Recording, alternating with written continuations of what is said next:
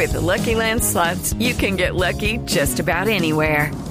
This is your captain speaking. Uh, we've got clear runway and the weather's fine, but we're just going to circle up here a while and uh, get lucky.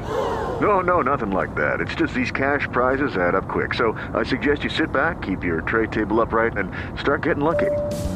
Play for free at LuckyLandSlots.com. Are you feeling lucky? No purchase necessary. Void where prohibited by law. 18 plus terms and conditions apply. See website for details. Boombox. Si esto no le resulta a Petro y no le levantan las sanciones a Maduro, Petro va a quedar en una encrucijada muy complicada. ¿A qué juega Petro? Petro, si arma un liderazgo continental, podría de alguna manera aliarse con los Estados Unidos para evitar la excesiva intromisión de China en el continente suramericano. Si Petro en su cabeza tiene todo esto de lo que estamos hablando, ese tipo es un monstruo, en el buen sentido de la palabra, porque eso sí resultaría una estratega, mejor dicho, el Churchill es un pendejo al lado de, Petro. Ni los Estados Unidos, ni Maduro y Venezuela son niños de dientes de leche. Y eso lo tiene que tener claro el presidente Petro. Aquí comienza el Zuletazo. El Zuletazo con el presidente de Colombia, Gustavo Petro, que ha comenzado su cruzada en Estados Unidos para convencer nada más y nada menos que al gobierno de Joe Biden, con el que se reúne el jueves, de que le levanten las sanciones a Venezuela, una condición que puso Nicolás Maduro para negociar con la oposición, una negociación que va a intentar desenredarse en Bogotá en la cumbre citada por el gobierno colombiano para la próxima semana, para el martes 25 de abril. Colombia esta mañana aparece en los grandes medios del mundo como el mediador, el que busca resolver una crisis en Venezuela que lleva décadas. La verdad es que el presidente Petro se está jugando una carta a muchas bandas, no a tres bandas, María Camila. Entre otras cosas porque la pregunta que uno se hace, bueno, ¿qué gana Colombia? No, bueno, que haya una estabilidad política en Venezuela y como explicaba el embajador Armando Benedetti, podrían aumentarse las exportaciones, etcétera, etcétera, etcétera. Pero se está jugando una carta muy complicada porque por un lado está pidiendo que se levanten las sanciones, lo que yo veo improbable sí. de parte de los Estados Unidos, entre otras cosas porque recuerde usted que Estados Unidos lo tiene pedido ofreciendo recompensa por narcotraficante al presidente Maduro. Claro, bueno, eso por un lado. El mensaje de Maduro es un mensaje un poco críptico. Yo veo con buenos ojos esto y tal y no sé qué. Pero si esto no le resulta a Petro y no le levantan las sanciones al gobierno de Venezuela, a Maduro específicamente, Petro va a quedar en una encrucijada muy complicada. Entonces, ¿a qué juega Petro? Digamos, yo, yo, le echo cabeza y digo, bueno, pero ¿qué puede ganar Petro? Ahora él quiere ese liderazgo continental, va a ser una reunión importante, pero él tiene que hablar con todo el mundo en Venezuela, no solo con el lado de Guaidó, sino con el otro lado. Es decir, esto no es solo con un lado de la oposición. Es que, Felipe, usted tiene razón cuando dice que esto no solo es a tres bandas. Mire, Nicolás Maduro y el gobierno de Venezuela por un lado, Estados Unidos y Joe Biden por el otro, porque es donde vienen las sanciones. La oposición venezolana por otro, pero es una oposición dividida. Así que ahí ya hay que sumarle otro factor. Y en Colombia, ni hablemos la división que hay alrededor de lo que se piensa en la política y en la diplomacia para enfrentar la situación de Venezuela. Coincidir tantos factores, ¿para qué? ¿Qué quiere el presidente eh, Gustavo Petro? Pues mire, eh, el presidente Petro en las últimas horas dijo, comillas, que sea el pueblo venezolano libre, sin presiones, el que decida sobre su futuro inmediato. La pregunta es, decidir sobre su futuro inmediato es que haya unas elecciones limpias y democráticas en Venezuela. ¿Eso es posible? ¿Qué garantías va a tener Maduro? Porque si Maduro tiene garantías de parte de los Estados Unidos, no garantías en el sentido de que le levanten las sanciones, porque yo no creo que eso vaya a pasar, o no al corto plazo, sino garantías sobre su propio futuro, porque no sería la primera vez que los Estados Unidos, que me da la impresión, estaría detrás de este libreto, ¿no? En un momento dado diría, bueno, no lo vamos a joder, Usted se puede ir asilado a Alemania, Noruega, a Suiza, en fin. Esto no es, no es un tema fácil Pero, y es una carta que se está jugando Petro muy difícil porque él tampoco se puede prestar a ser el caballo de Troya de los Estados Unidos para entrar a Venezuela. Claro, y sabe cuál es la gran pregunta de fondo con ese análisis que usted hace, suponiendo que eso ocurra y que acuerden con Maduro, Estados Unidos me refiero, que pueda salir a otro país, que finalmente hagan elecciones libres en Venezuela, ¿será que por el hecho de levantar las sanciones Nicolás Maduro cede el poder? Yo lo veo muy difícil. Si él en lo personal no tiene una salida, como le digo, como la han tenido otros dictadores que simple y llanamente pues los han dejado ir a otros países asilados eh, o refugiados y protegidos, porque en un momento dado se va a poner su futuro personal como persona, digo yo, como dictador, y el de Venezuela. Ahora, yo creo que Maduro y Petro tienen también un plan ahí, y yo lo vería de la siguiente manera. Petro, si arma un liderazgo continental latinoamericano, podría de alguna manera, oiga lo que yo le estoy diciendo, que puede ser un disparate, aliarse con los Estados Unidos para evitar eh, la excesiva intromisión de China en el continente suramericano.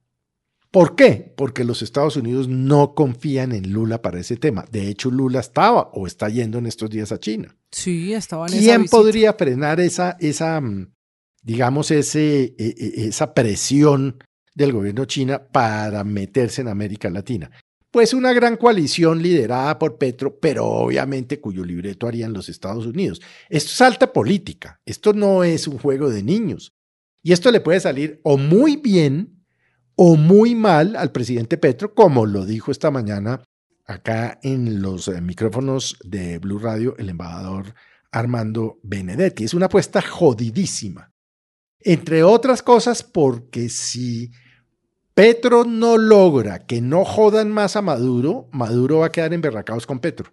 Claro, y se pueden romper unas relaciones que se están reconstruyendo otra vez con la llegada de Armando Benedetti a Caracas. El juego es muy difícil, es porque si no se logran levantar esas sanciones, que es que no es una cifra menor. ¿Sabe cuántas hay hoy contra Maduro, contra funcionarios del chavismo o contra el gobierno mismo de Venezuela? No tengo ese dato. 765 sanciones. ¿Qué, qué significan? Que Venezuela no pueda mover el petróleo con libertad, que no se permita que las empresas tengan negocios con las petroleras de Venezuela, empezando por PDVSA, sanciones a las aerolíneas, sobre todo las norteamericanas, que tengan vuelos a Venezuela, están congeladas las cuentas de ese país en el exterior, no se puede mover el dinero y el oro que Venezuela tiene en el exterior esto de verdad es geopolítica de alto nivel.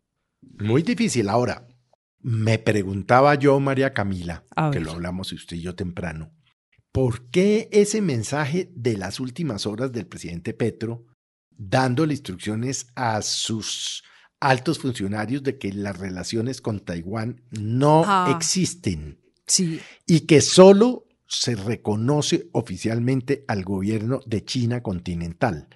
¿Por qué? ¿Para qué lo dijo? ¿De dónde salió Usted ese tema? está hablando de una directriz que envió la Cancillería colombiana prácticamente a todo el gobierno, recordando que el gobierno colombiano tiene vínculos con China y no relaciones con Taiwán.